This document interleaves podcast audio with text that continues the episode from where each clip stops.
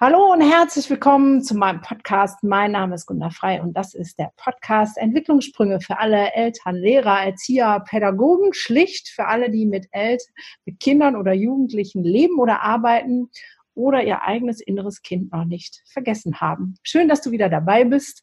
Und heute habe ich wieder einen Special Guest und ich freue mich sehr, den lieben Daniel begrüßen zu dürfen. Schön, dass du da bist, Daniel. Ja, vielen Dank für die Einladung, Gunda. Mega cool. Ich freue mich, heute dabei zu sein und bin gespannt auf unser Gespräch. Auch natürlich Hallo an alle Zuhörerinnen und Zuhörer. Ja, ich bin genauso gespannt, weil Daniel gehört wieder mal zu diesen wunderbaren Menschen, die ich über Social Media sehe, kennenlerne und denke so, der macht auch das, was, wofür mein Herz schlägt und von dem müsst ihr einfach mehr wissen, weil das, was ich schon wahrnehme, ist schon mega und ich bin genauso gespannt und interessiert, mehr davon zu erfahren und so ein bisschen vielleicht hinter die Kulissen zu gucken. Genau. Aber da die Hörer dich ja jetzt wahrscheinlich vielleicht nicht kennen, wenn du eine Minute Zeit hast, um dich vorzustellen, wer bist denn du überhaupt? Oh, eine Minute so. Okay. ja, mein Name ist Daniel Dudek. Ähm, letztendlich ist alles, was ich tue, darauf ausgelegt, dass Kinder eine glückliche Kindheit haben, ohne Mobbing und üble Konflikte. Äh, selber war ich in meiner äh, Kindheit erst Mobbing-Opfer, dann leider auch Täter, dann äh, auf die schiefe Bahn abgerutscht, dann aber auch wieder rausgekommen, ausgebildeter Erzieher, ähm, bin mittlerweile Ausbilder von ja, Coaches in ganz Deutschland und auch im internationalen Raum. Wir bilden also Kinder- und Jugendcoaches aus. Ich selber bin nach wie vor täglich in Kitas und Schulen mit meinem Starke ohne Muckis Konzept, welches ich gegründet habe, unterwegs. Und wir probieren alle als Team, ob wir in der Firma oder die Auszubildenden, dafür zu sorgen, dass Kinder die Herausforderungen des Lebens meistern und die Stürme des Lebens, ähm, ja, äh, dass die Stürme des Lebens sie nicht umwehen, sondern sie der Fels in der Brandung werden. Ja, das mal knackig. So, fast schon eine halbe Lebensgeschichte mit. Waren 55 Sekunden, ich habe geguckt. Wie geil! okay, aber was du vergessen hast, in den, hättest du noch fünf Sekunden Zeit gehabt, um ja. zu sagen, bist du denn inzwischen selber äh, in der glücklichen Lage, Vater zu sein oder lebst sehr du mit drei Hunden und nee. ähm, Sehr, sehr guter Punkt, genau. Das ist, wenn man so gerade hier in der Firma sitzt und gerade mit den Mitarbeitern gesprochen hat, dann ist man so im, im Firmenkontext. Nein, genau, sehr gut. Vielen Dank. Äh, ja, genau, Papa von zwei Kindern, äh, ein Sohn, eine Tochter, äh, glücklich verheiratet. Ähm, ja, genau. Ja, sehr, sehr, cool. Das heißt, du redest inzwischen auch schon in, aus dem Erfahrungskontext des Vaterseins, weil da sind die Sachen ja doch nochmal wieder ein bisschen anders. Ja, mega cool, dass du es eigentlich ansprichst, ähm, weil mein Konzept Starke ohne Muckis ist entstanden, bevor ich eigene Kinder hatte. Also ähm, im Jahr 2006 ging das so los. Da hatte ich dann irgendwann eine Kampfkunstschule. Die Kinder haben mich immer gefragt, Mensch Daniel, was sollen wir denn machen, wenn wir nur mit Worten geärgert werden? Da helfen uns die ganzen Kampftechniken ja nichts. Und dann hat sich das Konzept entwickelt und ich habe es ähm, ausgearbeitet, lange bevor ich eigene Kinder hatte. Und ich muss sogar sagen, dass das gut so war. Also ähm, viele des, der Inhalte hätte ich möglicherweise anders gemacht, wenn ich bereits in diesem extrem emotionalen drin gewesen wäre, was ich mit eigenen Kindern hätte, weil das kennst du oder das kennen auch viele Zuhörerinnen bestimmt. Bei eigenen Kindern ist man doch manchmal ein bisschen anders emotional involviert, also ein bisschen. Äh, und da ich mein Konzept zu dem Zeitpunkt, wo dann meine Tochter auf die Welt kam, bereits mit, glaube ich, zu dem Zeitpunkt über 20.000 Kindern durchgeführt hatte und wusste, das funktioniert, ähm, war es dann auch ein leichtes, das zu Hause umzusetzen. Und ich weiß nicht, ob ich das geschafft hätte, wenn ich schon Kinder gehabt hätte. Aber darüber kann man äh, lange diskutieren. Ja. Bei mir war es der umgekehrte Weg. Ich hatte erst Kinder und ich habe so ein wunderbares Kind mit Sonderausstattung, was alle mhm. ähm, institutionellen Dinge sprengt. Mhm. Ähm, und äh, der hat mich angeregt und angereizt, all das zu tun, was ich jetzt tue, weil ich ja. merke, ich habe alles an ihm ausprobiert. sind also alles Lifehacks aus dem ah, Reden. Ja. Und sagt dann, okay, das funktioniert, das kann ich jetzt auch weitergeben. Also beide cool. Wege führen nach Rom. Absolut, genau.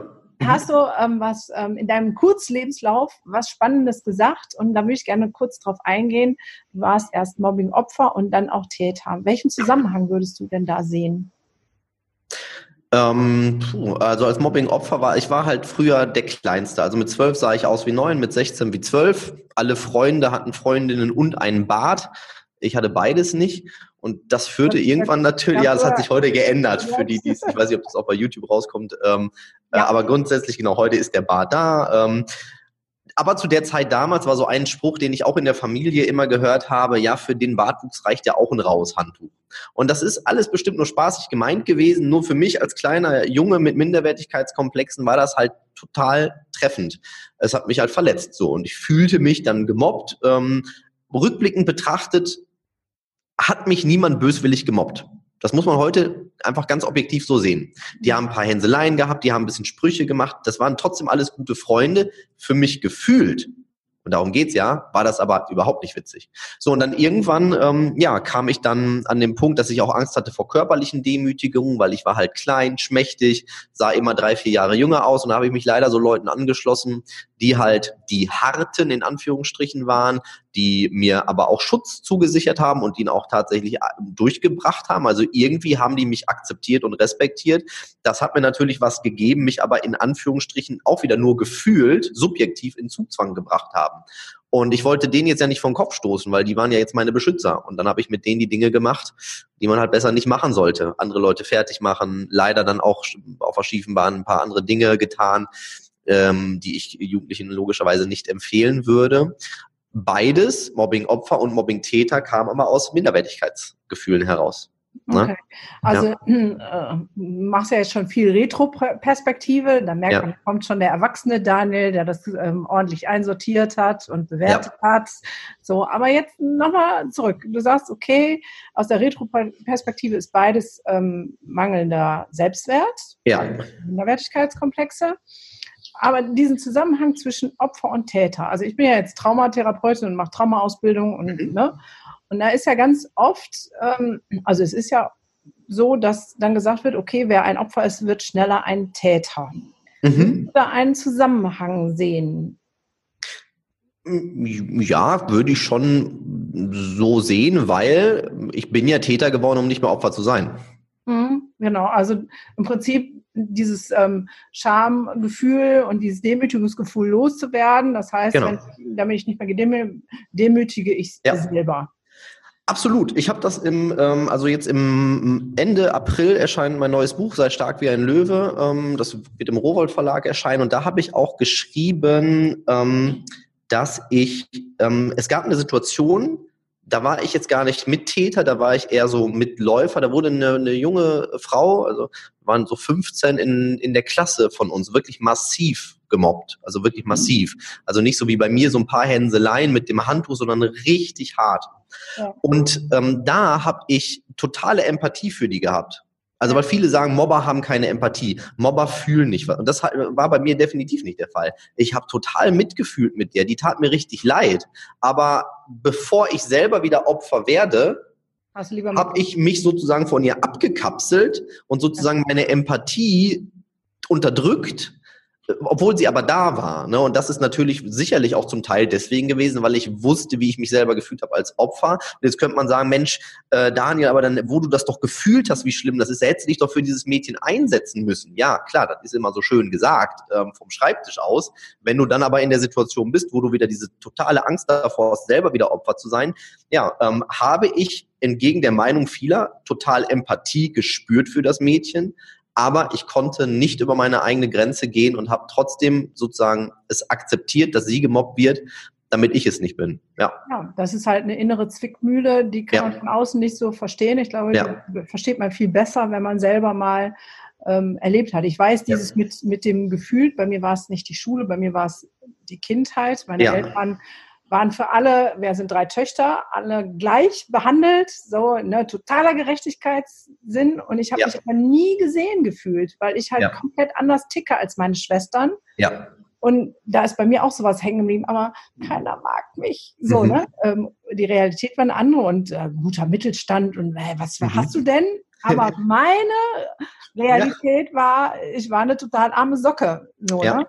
Und das ist das äh, Wichtige. Wie hast du denn die Kurve gekriegt, dann vom Täter wieder, ähm, also sagst dann schiefe Bahn, also ja. bist einmal richtig in die Scheiße gerasselt? Ja, das, also, also es ist es richtig in die Scheiße. Ha? Ich, also ich würde sagen, es ist alles noch glimpflich äh, gut gegangen, so würde ich es jetzt mal nennen. Also klar, es wurde viel gekifft, ähm, es wurde Ähm, wir sind rausgegangen, haben Graffitis gesprüht. Also es war so, so im Endeffekt Kiffen und Graffitis waren so die, die, ja. die, die, die schlimmsten Dinge. Ich war nie Teil von schweren Körperverletzungsdelikten oder sowas, okay. weil, wollen wir ehrlich sein, ich hätte es ja auch gar nicht gekonnt mit meiner Körpergröße. Ne? Also das heißt, zum Glück, ne? also das war, also das klingt jetzt so ein bisschen ironisch, äh, aber weil es ja eigentlich ein ernstes Thema ist, aber so war es halt. Also für mich waren Körperverletzungen, Raub und sowas war nie Thema für mich. So, und wie hast du dann die Kurve gekriegt? Genau, und die Kurve habe ich bekommen, äh, indem ich dann ähm, irgendwann, also es gab zwei Dinge. Das erste war, ich musste mir irgendwann einen Job suchen. So, Realschule war zu Ende. Ich hatte einen ziemlich durchschnittlichen ähm, Realschulabschluss in der Tasche gehabt, ähm, mit einem Dreierschnitt. Ähm, mehr schlecht als recht, nicht Fisch, nicht Fleisch, irgendwie so in der Mitte. Und ich musste mir einen Beruf suchen. So, und jetzt hatte ich ja immer noch massive Minderwertigkeitskomplexe, vor allem gegenüber erwachsenen Männern. Denen habe ich mich immer unterlegen gefühlt. Also habe ich überlegt, in welchem Beruf gibt es so wenig Männer wie möglich? Erzieher. Ja, bin ich Erzieher geworden, genau. wie geil. Aber da habe ich gedacht, da gibt es ja hauptsächlich Frauen und Kinder. ist ja super, da gehe ich, werde ich Erzieher. Aber wenn ich Erzieher geworden, wirklich also aus der Not heraus, ne? das war nicht mein Traumjob. Ich habe es wirklich, so traurig das klingt, nur gemacht, weil es da keine Männer gibt oder wenig. Rückblickend betrachtet, beste Entscheidung ever, habe meinen Traumberuf gefunden oder vielleicht hat er auch eher mich gefunden, man weiß es nicht. ähm, und äh, das Zweite war, ich wurde dann Kampfkünstler, ich habe eine Kampfkunst trainiert, Wing Chun und ähm, da entdeckte mein Meister ähm, Talent in mir und der hat eines Tages, das war so mit 17 ungefähr, zu mir gesagt, Daniel, du wirst mal äh, in meiner Akademie Trainer. Ich konnte das nicht glauben, weil ich ja wusste, was ich tagsüber so mache und nachts. Aber er hat sein Wort gehalten und dieser Glaube von diesem Mentor, den ich da hatte und sein ähm, Aufbauen und die Erzieherausbildung haben mich letztendlich in Anführungsstrichen gerettet am Anfang der Erzieherausbildung war es so, tagsüber war ich dann in der Ausbildung oder im Praktikum und war ein ganz seriöser, toller Erzieher äh, oder noch in Ausbildung. Alle haben mir nur zurückgemeldet, du bist super, das ist klasse, wie du das machst. Und jeder hat mir nur Positives zurückgemeldet. Dann war 16.30 Uhr Feierabend wieder zur Gang. Kiffen, Mist bauen. Und irgendwann kam der Moment, wo ich so, dieses Positive hat dann so überwogen, dass ich mich irgendwann gefragt habe, willst du wirklich dann wieder in dieses komische Umfeld? Und dann habe ich tatsächlich, ähm, klingt jetzt so wie aus dem Bilderbuch, aber so war es. Ich habe eines Tages die Entscheidung getroffen, ich kann diese Menschen, also meine damaligen Freundinnen, nicht mehr treffen. Es funktioniert nicht und habe dann einfach, einfach in Anführungsstrichen, den Kontakt zu allen Menschen abgebrochen, die zu diesem Zeitpunkt meine Freunde waren. Crazy. Von heute auf morgen. Das war nicht schön, aber es war richtig. Ja. Du sagst zwei wertvolle Punkte. Einmal ein Mentor, der an dich geglaubt hat. Ja und ähm, viele gute neue Referenzerfahrungen, die gesagt haben, ey, du kannst was, du bist cool. Ja. Das ist so elementar für Kinder und Jugendliche, das merke ich auch immer jetzt. Ja. Trotzdem nochmal zurück. Du sagst, deine Geschichte war geprägt von ähm, diesem Selbstwertgefühl, was nicht so prickelnd war. Ich, bei mir in die Praxis kommen Eltern tatsächlich mit ihren Kindern und sagen, ja, mein Kind hat so einen schlechten Selbstwert. Ja.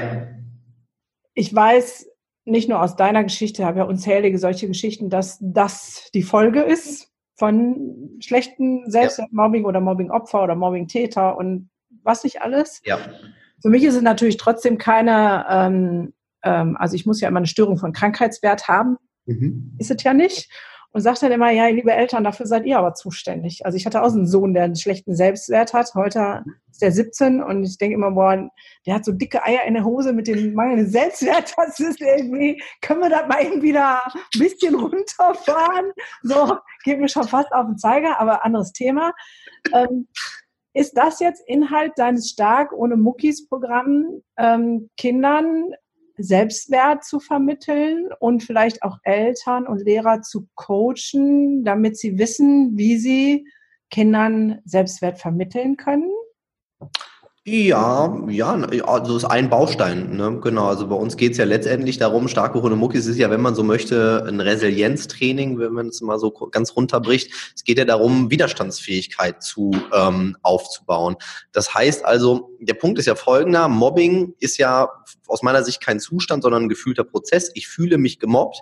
Also wenn wir es ganz pragmatisch unterbrechen, ist eine Herausforderung des Lebens und ich kann ja mit Herausforderungen auf verschiedene Weise umgehen. Also muss ich lernen, die Herausforderungen so anzugehen, dass ich sie meister und nicht daran zerbreche. Und da gehört für mich zu genau, was du sagst, Selbstwertgefühl, Selbstliebe würde ich vielleicht sogar noch weiter einen Schritt weiter gehen. Es ja. gehört dazu, ähm, aber auch Strategien zu haben, wie kann ich mich von gewissen Dingen mental abgrenzen, wie kann ich ähm, eine, im positiven Sinne eine Teflon-Beschichtung bekommen, damit ich nicht alles an mich ranlasse. Ich sage mal Elefantenhaut. Ja, ja, genau. Ne? Kommunikationsfähigkeit gehört dazu. Also in dieses starke Runde Muckis Konzept fließen natürlich all diese Dinge mit ein. Ähm, wir probieren, dass wir als Trainer so ein bisschen so die Mentoren für die sind, die an die Kinder glauben. Alleine heute, um mal ein Praxisbeispiel zu geben, war ein Kind in einem Schulkurs. Ich war heute Morgen in Haltern am See in der Schule und da war ein Mädchen, das ähm, es gab eine Übung, da sollten die sich dann umdrehen, weggehen und mit einem anderen Kind Schnick, Schnack, Schnuck spielen. So, das ist jetzt der Rahmen, das sollten die machen. Und dieses ja. Kind sagte, ich kann das nicht. Und dann kam die Lehrerin und hat dann auch so gesagt, ja, Mensch, das ist jetzt auch so schwer für dich. Und ich denke so, was?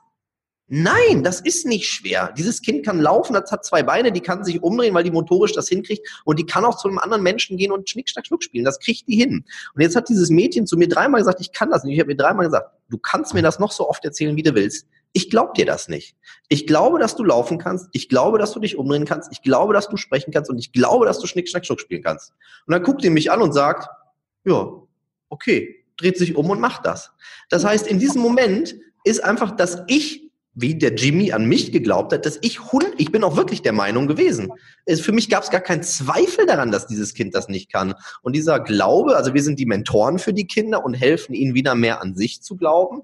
Dann äh, helfen wir ihnen natürlich, ähm, sich selber wertzuschätzen, sich selber zu lieben. Ähm, das ist wertschätzen würde ich jetzt an dieser Stelle eher nehmen, weil innerhalb von einem Training Selbstliebe ist schon ein bisschen groß gedacht.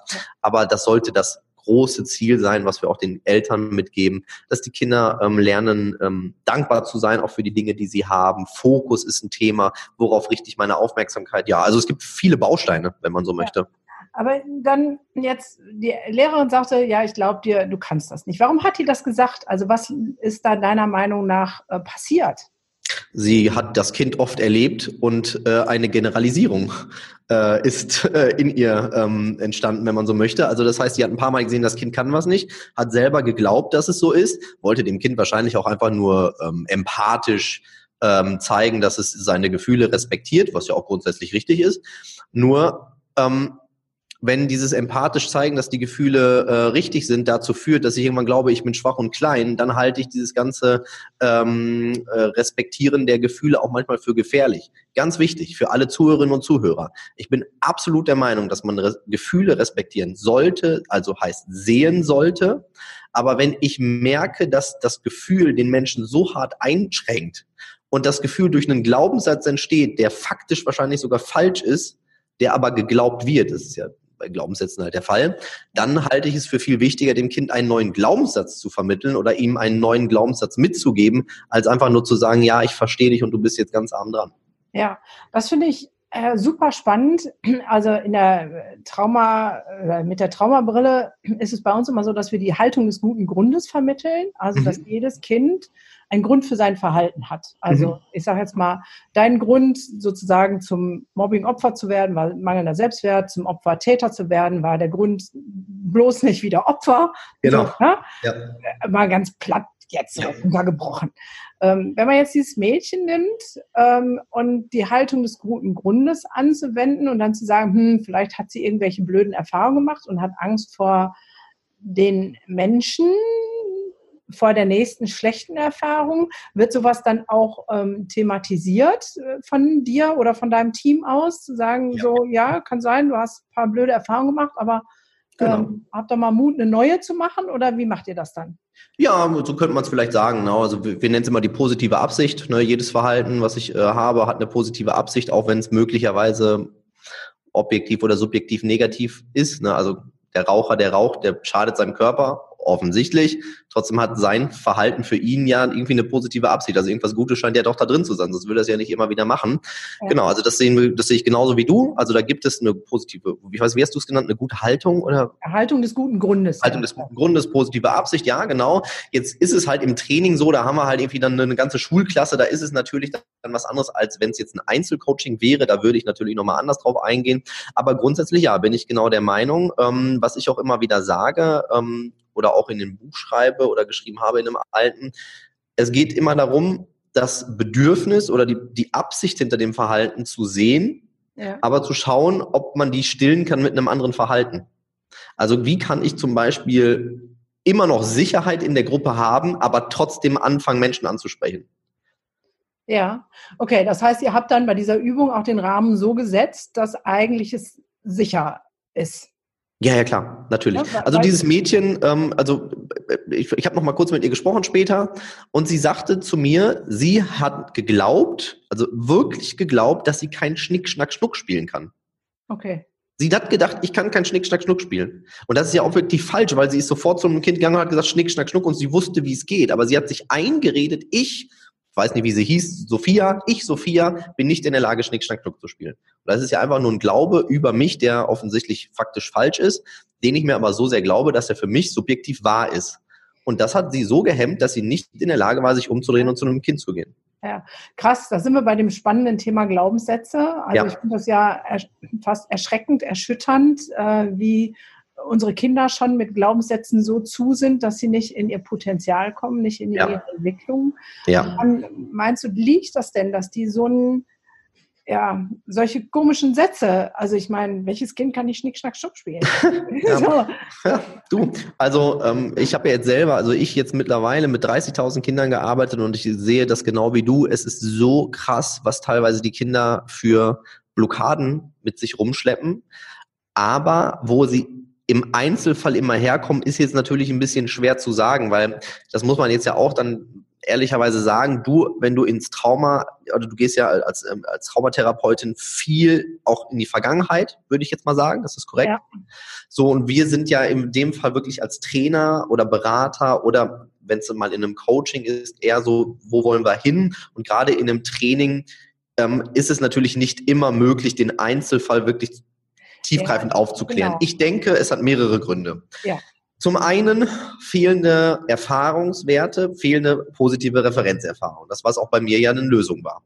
Ja. Also nehmen wir mal dieses Thema, viele Eltern packen ihre Kinder, nicht alle, ist mir jetzt wichtig zu sagen, aber viele Eltern, muss man schon so sagen, packen ihre Kinder in Watte.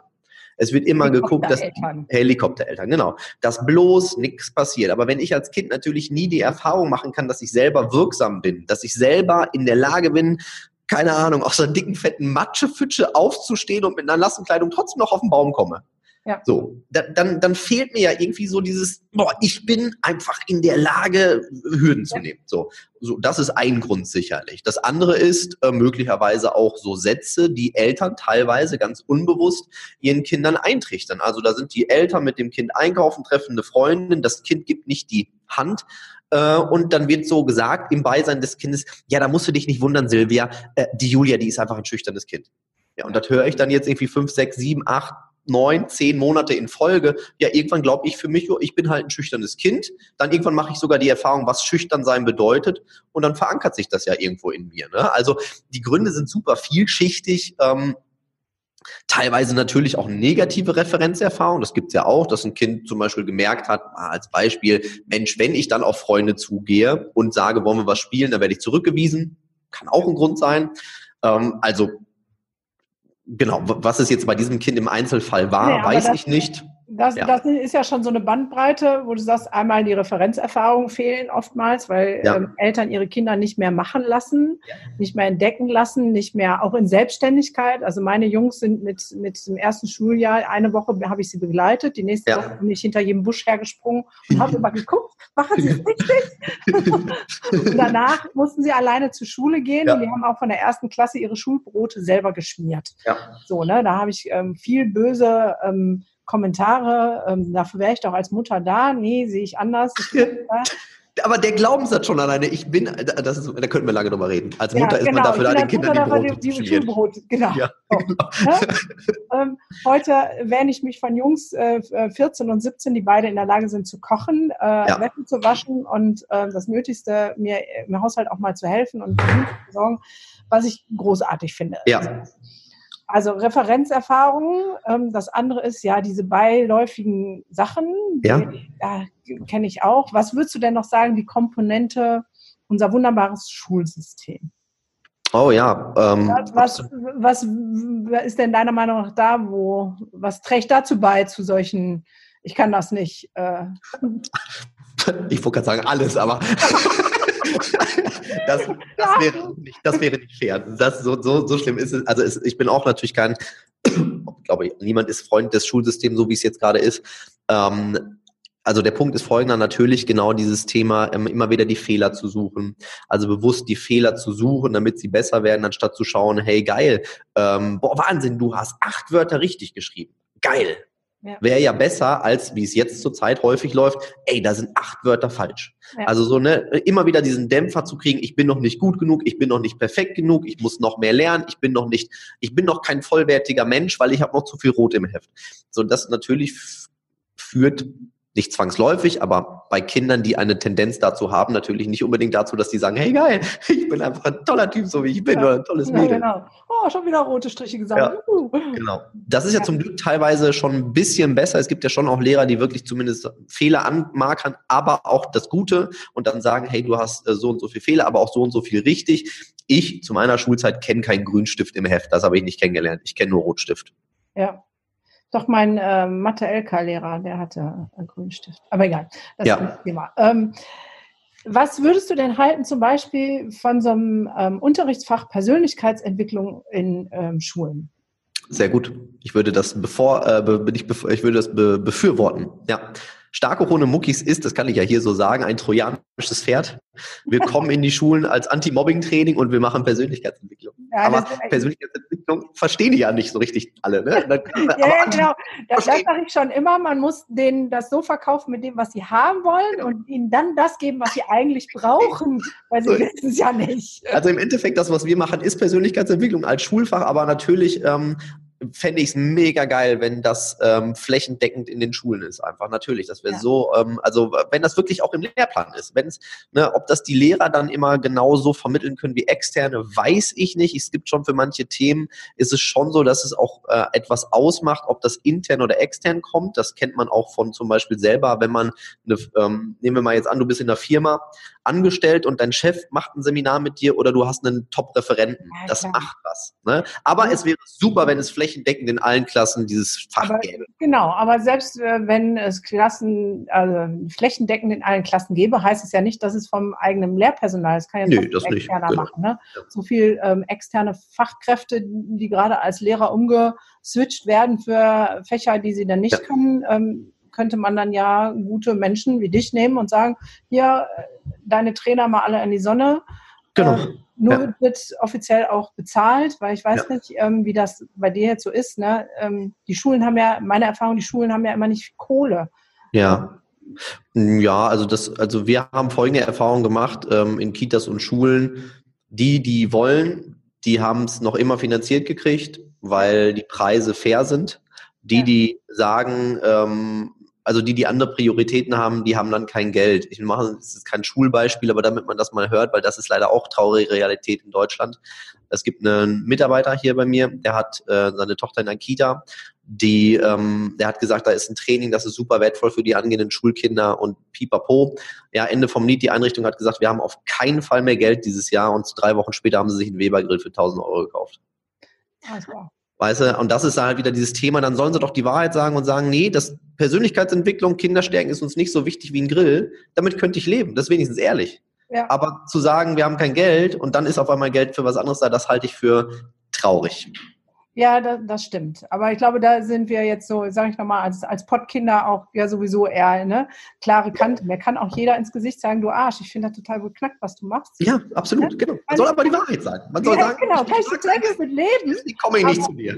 Ja, ne? genau, aber dieses hintenrum durch die Brust, im Rücken ja. und nein, lieber nicht, äh, der Mond steht schlecht, äh, für die Zusammenarbeit oder so, da kriege ich immer Plack bei. Ne? ja, das ist so, ja, genau das Schöne aber, um da auch ein positives Beispiel zu nennen, ähm, die Schule, wo ich jetzt heute Morgen war, in Haltern, die macht das jetzt seit sechs Jahren mit mir zusammen. Äh, die Stadt ähm, Hema, die Stadt Altena, da machen alle Schulen flächendeckend dieses Training mit mir ähm, oder mit äh, Trainern, die von uns ausgebildet wurden. Also es gibt die Negativbeispiele leider. Ich will aber auch sagen, es gibt auch die ganz, ganz tollen Beispiele, die eben halt die Priorität so setzen, dass sie sagen, bevor wir jetzt wieder von Wehrfritz drei Bobbycars holen, holen wir die Bobbycars mal nicht von Wehrfritz, sondern ein bisschen günstigere und dann haben wir halt Geld auch für solche Trainings von externen Leuten. Ne? Ja. Prioritäten. Es ist immer das Setzen der Prioritäten. Genau. Was, wenn jetzt ähm, hier Eltern oder auch Lehrer, Erzieher das hören und sagen, boah, ähm, irgendwie Persönlichkeitsentwicklung für Kinder, ich finde das voll cool. Ja. Ähm, was müsste man denn machen, um ähm, an ein Training mit dir äh, zu kommen? Ja, also wenn man, ähm, wenn man jetzt mit mir oder mit einem von uns ausgebildeten Trainer arbeiten möchte, am besten da per Mail. Vielleicht können wir die Mail in die Shownotes packen. Auf jeden Fall. Ähm, das ist gold.starkeronemuckis.de. Äh, die habe ich dir vorhin schon mal einmal gegeben. Das ist da auch der Ansprechpartner. Also wenn man selber ähm, ein Training buchen möchte, wäre das der Weg. Wenn man als Elternteil mit seinem Kind gemeinsam mal so einen Tag erleben will, da kann man einfach auf stark auch ohne muckis.de slash Tour 2020 gehen. Genau, du machst eine Tour. Da ja. machen wir eine Tour. Da sind wir in Hamburg, Stuttgart, Berlin, Hamm äh, fürs Ruhrgebiet, Frankfurt und München. Stuttgart ist bereits ausverkauft. Hamburg äh, sind meine Freunde mit ihrer Tochter hin. Ah ja, sehr cool. Ja, also das ist genau, da, da geht man dann wirklich aber mit, mit der Familie hin, also Eltern und Kinder gemeinsam.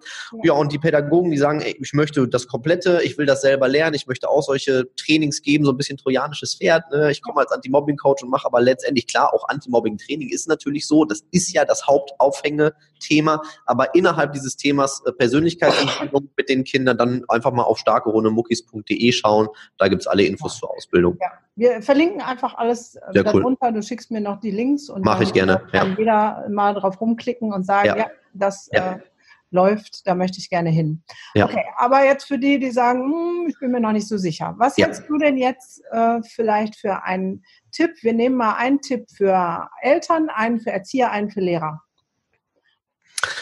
Ähm, zum Thema ähm, Anti-Mobbing oder? Zum Thema, wie ähm, ich bin bei diesem Selbstwertding, weil das ja. ist ja, ähm, also ich merke auch bei mir in der Praxis ist das Aufhänger. Okay. Ja. Das ist deine ja. Lebenserfahrung. Also wie kann ich als, ja. als Eltern, als Erzieher, als Lehrer ähm, Selbstwert fördernd mit meinem, mit dem Kind, mit dem ich lebe oder arbeite, umgehen? Okay. Ähm, genau, also Eltern, also den Tipp, die ich jetzt sage, die sind für Eltern, aber gelten natürlich auch für Pädagogen, ähm, also Erzieher oder Lehrer. Erstens, ähm, vermeide, also im Endeffekt die Fehler, die wir gerade genannt haben, die kann man ja umdrehen. Vermeide es deinem Kind einzureden, dass es in irgendeiner Weise schlecht ist. Ne? Also knüpf äh, seine Leistung schulisch nicht an seinen Wert als Menschen. So. Mhm. Lieb dein Kind bedingungslos. Das ist auch ein ganz wichtiger Punkt, wie ich finde. Wenn Kinder merken, dass sie bedingungslos geliebt werden, auch wenn sie in Anführungsstrichen mal nicht perfekt sind, weil muss ja eh niemand perfekt sein. Also bedingungslose Liebe, nicht dass immer ich, wenn du so und so bist, dann haben wir dich ja mehr lieb als anders, weil dann lernen Kinder immer so, ich muss auf eine gewisse Weise sein, um geliebt zu werden. Aber eigentlich sollten sie doch einfach geliebt werden, weil sie sind und nicht, weil sie irgendwie sein müssen. Also bedingungslose Liebe, äh, den Kindern nicht irgendwelche komischen Glaubenssätze in den Kopf setzen, indem man solche Sachen erzählt und vor allem pack dein Kind nicht in Watte, lass dein Kind Erfahrungen machen. Es gibt eine Studie, ich kann sie nicht genau zitieren, ich glaube, das ist von der Cambridge University. Da wurde getestet, welche Erziehungsstile führen am meisten zu, dazu, dass man als Mobbingopfer ähm, auserkoren wird oder gemobbt wird. Das ist der autoritäre Stil, der dazu führt, dass Kinder eher gemobbt werden, was sich auch erklärt, weil sie untergeordnet werden und das Selbstwertgefühl immer eher kaputt geht. Oder, wen wundert es, der Helikopter-Style. Ne? Also ähm, wenn man Kinder in Watte packt, auch wenn es nur gut gemeint ist, es ist halt am Ende nicht gut gemacht, weil es den Kindern eher schadet als hilft. Also helft den Kindern Erfahrungen zu sammeln. Kinder müssen auch mal hinfallen, äh, die müssen Schrammen haben. Ja, ich weiß, da werden jetzt die Helikoptereltern aufschreien, wie kann er das gesagt haben. Das gehört aber alles dazu, um stark ins Leben zu gehen. Ja, jetzt habe ich viele Eltern, ähm, die das irgendwie sehen, aber nicht umgesetzt bekommen. Ja, mhm. also ich habe so, so Sätze im Kopf wie, äh, nee, nicht auf der Mauer balancieren, weil ich habe mir als Dreijährige eine Hand gebrochen. Also, ja. Ja. Ähm, das heißt, das sind jetzt coole Tipps, finde ja. ich mega, aber was bräuchte es noch für die Eltern selber? Also ja, ja, natürlich, also da können wir jetzt noch eine ganze Stunde mitfüllen. eine Frage, können wir Stunden drüber. Ja, ich weiß. Aber gut, ähm, ja, was brauchen die Eltern? Also, die Eltern brauchen natürlich zum einen überhaupt mal auch eine Metaebene, glaube ich. Also auch mal zu erkennen, was ist, was, was ist die Konsequenz meines eigenen Verhaltens gegenüber dem Kind? Also keine Handlung von dir als Elternteil bleibt in Anführungsstrichen ein bisschen überspitzt äh, ohne Reaktion. Das wird irgendwas auslösen. Und sich immer mal wieder zu fragen, ist das Verhalten, was ich an den Tag lege als Elternteil, für das Kind gut oder für mich? Weil natürlich sagen die Eltern äh, in dem Moment, ja, ich tue das ja nur für das Kind. Ich tue das nur für das Kind. Ich will mein Kind schützen. Und wenn sie genau hinschauen, und das ist jetzt ein harter Satz und ich will damit keinem Elternteil äh, zu nahe treten. Aber es ist häufig einfach ein komplett egoistisches Ding.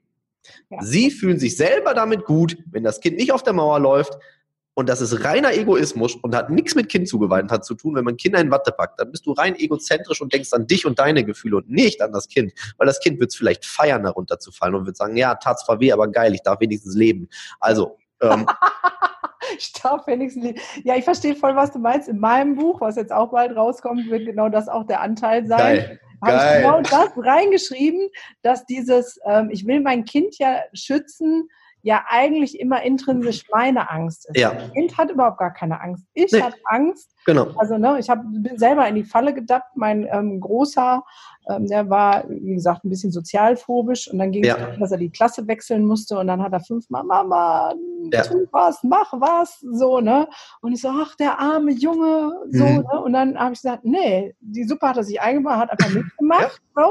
jetzt muss er wechseln, jetzt muss er da durch und dadurch ist sein Selbstwert viel mehr geschenkt, weil er sich auseinandersetzen musste. so viele Eltern die sagen, ja, aber dann, dann verliert er seine Klassengemeinschaft, seine Freunde. Ja, aber wenn er sich so verhält, wie er sich verhält, dann muss er da durch. Das ist so absolut genau auch nochmal ein schöner Punkt, den du eigentlich sagst. Auch, auch mal darauf zu vertrauen, dass Kinder auch in der Lage sind, Herausforderungen zu meistern. Also, ne, was für ein Bild vom Kind schwebt ja auch damit durch, wenn ich glaube, Kinder schaffen sowas nicht. So ist ja kein Positives. Ist ja eher so, Kinder sind schutzbedürftig, Kinder schaffen nichts, Kinder sind schwach, was damit durchschwingt. Ähm, genau. Die Tipps, die ich gerade gegeben habe, kann man jetzt ja auf Eltern, äh, auf Erzieher und Pädagogen eins zu eins übertragen. Gerade eben bei Schulen würde ich noch dazu fügen, ähm, verbanne all solche Dinge, die Kindern immer wieder zeigen, dass sie schlecht sind. Also ich nehme jetzt mal das klassische Ampelsystem, wo man den Kindern immer wieder zeigt, so, jetzt bist du nur noch ein gelbes Kind und jetzt guck mal, jetzt bist du ein rotes Kind. Also du bist ein schlechtes Kind. Ja, guck mal, du bist der, der, ne, also solche Sachen würde ich ähm, ähm, äh, kategorisch aus dem Unterrichtsraum verbannen, ähm, weil ich kann ja nicht auf der einen Seite sagen, ich bin gegen Mobbing und Ausgrenzung, ich bin gegen Mobbing und das Anprangern von Menschen vor versammelter Mannschaft, um dann Kinder anzuprangern vor versammelter Mannschaft. Ja, ne? das geht gar nicht. Ja. Das stimmt. Hier unsere nordischen Länder, die machen das ja vor mit dem Schulsystem. Ja. Die haben ja auch so Sprüche, also die sind ja teilweise dabei, Noten abzuschalten, ja. abzuschaffen. Ampelsystem ja. haben die gar nicht. Und dann, wenn dann ein Kind ein Fehler macht, das heißt etwas falsch schreibt, ähm, kommen da so Sprüche wie, hey, juhu, dein Gehirn wächst gerade. Ja, voll gut. So, ne? Also ähm, das ist ja einfach nur eine andere Denkweise. Ja, sagen, und ja. Also absolut. Und, und, und, und ganz, ganz und, und da sagen dann wieder einige, ja, aber so einfach kann es doch nicht sein. Da würde ich die Gegenfrage stellen, warum muss denn immer alles so schwer sein? Ja, Wer genau. hat euch denn beigebracht, dass immer alles schwer sein muss? So wie mit diesem Mädchen heute. Ich habe nicht gecoacht, ich habe nicht irgendwas äh, gemacht. Ich habe ihm einfach nur gesagt, ich glaube nicht, dass du das nicht kannst und jetzt mach. Und ja. zack, Fertig. Es muss nicht immer alles schwer sein, es muss nicht alles kompliziert sein. Es sind oft die kleinen Dinge, die für Kinder den einen Unterschied machen. Ja, also das ist auch eins meiner Leitsprüche ist, äh, kind, Arbeit mit Kindern sowieso sollte leicht sein und Spaß machen ja. und nicht so kompliziert. Also ja. es ist so, äh, wenn wir auf die Grundbedürfnisse achten, von Bindung, Selbstwerterhöhung, Lustgewinn und Orientierung und Kontrolle, dann ist eigentlich alles da. Ja. Dann äh, kann da, ich sage ja auch immer, äh, äh, Probleme, Hindernisse, ist letztendlich Wachstumsmarkt. Ja, so. klar. Für mich wie für mein Kind. Ja, genau. Also, wir, also ich sag mal, wir lernen ja alle oder haben ja alle nur gelernt dadurch, dass wir in Anführungsstrichen gefallen sind. Also ne, so haben wir laufen gelernt. So, also alles, wir scheitern gehört immer dazu. Ja. Ne, und ja. Wie alt sind deine Kinder, darf ich fragen? Ja, klar. Äh, der Kleine ist zwei und die Große ist jetzt angehende Schulkind. Das heißt, die kommt jetzt in die Schule, die ist fünf, äh, ja, fünfeinhalb ungefähr. Okay. Was war als Papa dein größter Wachstumsmarkt? Ähm, jetzt ganz privat ähm, im Moment zu sein. Und Dann nicht, uns noch mal einen Satz mehr dazu. Ja, ja, ich bin natürlich äh, ein, äh, ich brenne für mein Thema. Ich arbeite viel, muss man einfach der Wahrheit ins Auge sehen, ähm, weil es meine Lebensvision ist, äh, dass hier, ähm, äh, dass einfach so viele Kinder wie möglich von diesen Konzepten profitieren, dass so viele Kinder wie möglich äh, da gestärkt werden. Und das ist dann natürlich so, dann kommst du nach Hause, hast gerade irgendwie, keine Ahnung, bist im jetzt nicht für dieses Buch, sondern für mein äh, Buch davor, bist gerade im Schreibprozess, kommst nach Hause, willst Zeit mit den Kindern verbringen und da hast du irgendeine geile Idee. Und dann musst du ja für dich auch klar kriegen, ey, ich bin jetzt hier mit meinen Kindern und egal wie sehr du die ja liebst, wenn du für eine Sache irgendwo brennst, also ich weiß nicht, ob man das jetzt nachvollziehen kann, meinst du das gar nicht böse, aber dann fängst du im Kopf wieder an, woanders zu sein. Und ich musste wirklich lernen, und das war mein größter Sprung, mal einfach nur im Moment zu sein, alles andere wegzulassen. Jetzt bin ich einfach nur da auf der Couch, ich bin jetzt einfach nur da beim Maltisch oder was auch immer. Und das musste ich tatsächlich äh, mir wieder erarbeiten. Ja, das ist einfach so. Also will ich auch ehrlich sein, weil ähm, das ist halt, gehört auch dazu. Wenn man eine große Vision hat, das kennst du wahrscheinlich auch, ja. dann wird man an anderen Punkten manchmal ein bisschen inkompetent. Ja, ich verstehe genau, was du meinst. Ja. Ich habe jetzt den, den Vorteil oder wie man das auch nennt, dass meine Jungs schon groß sind und ich die auch ein bisschen mehr lassen kann und ja. dann auch äh, jetzt sagen kann, ey Jungs, jetzt ist gerade so eine Phase, das ja. muss jetzt hier noch raus. Ja, genau. Die verstehen das. Äh, also der eine mehr, der andere weniger. Bei zwei und sechs ist halt natürlich ein bisschen schwieriger. Also, ne? Genau. Gerade die Vision und jetzt äh, ja. Aber ja, genau, das war für mich so, dass das, das natürlich ganz viele andere Dinge auch. Ne? Also äh, vielleicht noch ein Beispiel, zum Beispiel dieses, ähm, dieses ähm, auch zu erkennen, hey, pass auf, du bist in der Lage, das alleine zu schaffen. Das was du ja auch vorlebst. Das war so zum Beispiel mit deinen Kindern. Das ist ja auch genau meins. Genau, da bin ich 100% auch mit dir d'accord, was du gesagt hast. Mit, ne, man muss auch mal lernen, die Konsequenzen auszuhalten. Und das war dann für mich so, als ich dann bei meiner eigenen Tochter auf einmal gemerkt habe, wie die dann in so Probleme kam, wo sie dann aber selber auch einfach voll dafür verantwortlich war, wo ich dann merkte, so, äh, dann wollte ich auch kurzzeitig anders reagieren, als ich es bei anderen machen würde. Und da habe ich so gesagt, bist du eigentlich blöde? So, lass dich jetzt hier nicht irgendwie verleiten, sondern bleib bei dem, woran du wirklich glaubst. Bleib bei deinen Überzeugungen. Ne? Und das war so ein Learning, dass ich das auch wirklich auf die eigene Familie übertrage. Mittlerweile ist das kein Thema mehr. Das war dann ja auch ein Lernprozess. Danach hast du ja gefragt.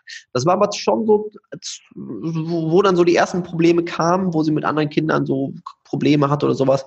Ja, das musste ich dann für mich lernen. Genau, und das ist da, hatten wir ja schon am Anfang, ne, dass ja. die eigene emotionale Betroffenheit, wenn es die eigene Brut ist, so, ne, dann will man schützen. So. Und das ist so schön, dass du dann da auch selber reinrasselst oder reingerasselt bist und sagen, hey, ähm, ich verstehe das jetzt auch vielleicht nochmal anders. Damit kann ja. man ja auch Eltern wieder anders begegnen und zu sagen, ja, ja ich verstehe das, das, ich bin da auch. Und trotzdem ist es ich sage es sogar immer ganz krass, unsere Verantwortung als Erwachsene yes. auf diese Metaebene zu gehen. Ja. Ähm, so, wenn ich, ähm, ich war jetzt selber viel auf Seminaren unterwegs und alle mal, ja, investiere in Persönlichkeitsentwicklung, damit du reich und berühmt und erfolgreich und bla bla bla wirst. Ja. Und ich sage immer, kannst du machen, aber ich würde sagen, investiere auch für dich als Erwachsener in Persönlichkeitsentwicklung, damit du deine Kinder bestmöglich supporten kannst. Geil. Weil wenn du nicht weißt, wie du tickst, kannst du nicht auf diese Metaebene, die wir jetzt besprochen haben, hochkommen und das Ding von oben betrachten. Super wichtig, mega geil. Völlig, äh, ich unterschreibe sofort.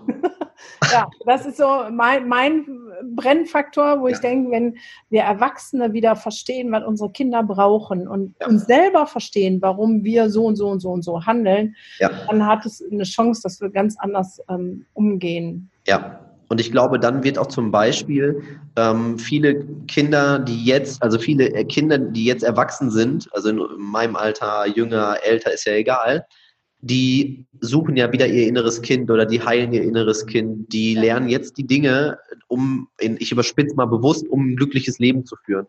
Und jetzt nur mal angenommen, wir könnten wirklich eine neue Generation von Kindern ins Leben begleiten, die das schon lernen, wenn sie Kind sind und nicht erst mit 30, 40. Wie geil, oder? Und das ist so meine Vision. Also für mich ist das, wenn wir das schaffen, du mit deiner Arbeit, ich mit meiner und all die anderen, dann hat das für mich impliziert, dass die Heilung der ganzen Gesellschaft. Wir brauchen uns dann keine Sorgen mehr machen über Arbeitslosigkeit, über AfD-Wähler, über ja. Umweltschutz, weil wenn wir ein, schaffen, eine Generation von Kindern in ein Erwachsenenleben zu führen, zu, mit dem Selbstwertgefühl, ich kann das und in Empathie und Sympathie, ähm, dann sind diese Themen alle gegessen, weil die automatisch ja. anders gehandhabt werden. Ja, genau, hundertprozentig. Der Weg, unsere Gesellschaft zu heilen. Ja. Wow. Ey, ich glaube, jetzt kann man nicht mehr viel oben drauf sagen. ja, ist aber auch ein schönes Schlusswort. Vielleicht inspiriert es ja wirklich auch deine äh, Hörerinnen und Hörer dazu ähm, zu erkennen. Genau das ist nämlich auch nochmal so toll. Persönlichkeitsentwicklung wegen Reichtum. Ja, wer das möchte, völlig okay, aber es gibt halt noch mehr. Es gibt äh, darüber hinaus so viel Wertvolleres. Ähm, und alle sagen immer, Kinder sind das Wichtigste, was wir haben. Ähm, aber da müssen wir auch wirklich mal hingucken. Ja. Ähm, ja. Genau, dann nehmen wir das jetzt als Schlussschlusswort yes. und sagen, ähm, ihr dürft gerne schauen und ähm, natürlich auch gerne den Daniel auf seiner Seite besuchen oder zu ähm, Stark und ohne Muckis zur Tournee kommen, ja. Weil es gilt ja darum, einen Flächenbrand anzuzünden, ja. damit immer mehr ähm, davon erfahren. Und ähm, die nächste Bildungsevolution steht an am 13.06. Da ist der Daniel noch nicht dabei, aber er hat mir vorhin zugesagt, dass er beim nächsten Event dabei ist. Yes! Und dann yes. könnt ihr ihn äh, Ihr könnt die Termine mit Sascha und dann kriegen ja. wir das. Speaker sehen. Ähm, genau, was ihr sonst erfahren wollt, kriegt ihr in den Shownotes. Ich packe euch alles rein. Ich sage ganz herzlichen Dank für das mega Interview. Es hat mega, mega Spaß gemacht. Mir auch. Danke für die Einladung. Wunderbar. Und dann äh, an die Zuschauer und Hörer sage ich mal Goodbye, bis zum nächsten Mal. bye, bye. Ja, dieser Podcast wurde schon vor ein paar Wochen gedreht und die Technik hat mich dazu verleiten lassen, dass er jetzt erst hochgeladen wird und inzwischen haben wir Corona-Zeit und da möchte ich nicht umhin, ein besonderes Angebot von Daniel noch hier vorzustellen. Und zwar geht er auf seinem YouTube-Kanal jeden Tag um 14 Uhr live. Das ist das Stark auch ohne Muckis TV, wo es eine halbe Stunde super Programm gibt für Kids und Jugendliche, damit sie in ihre Kraft und in ihre Power kommen und das ganze Programm sozusagen in dem Sinne in kleinen Happen online läuft. Also 14 Uhr, stark auch ohne Muckis TV, ist natürlich hier verlinkt in den Show Notes. Ähm, sei dabei, wenn du Kids hast. Das ist ein mega cooles Ding.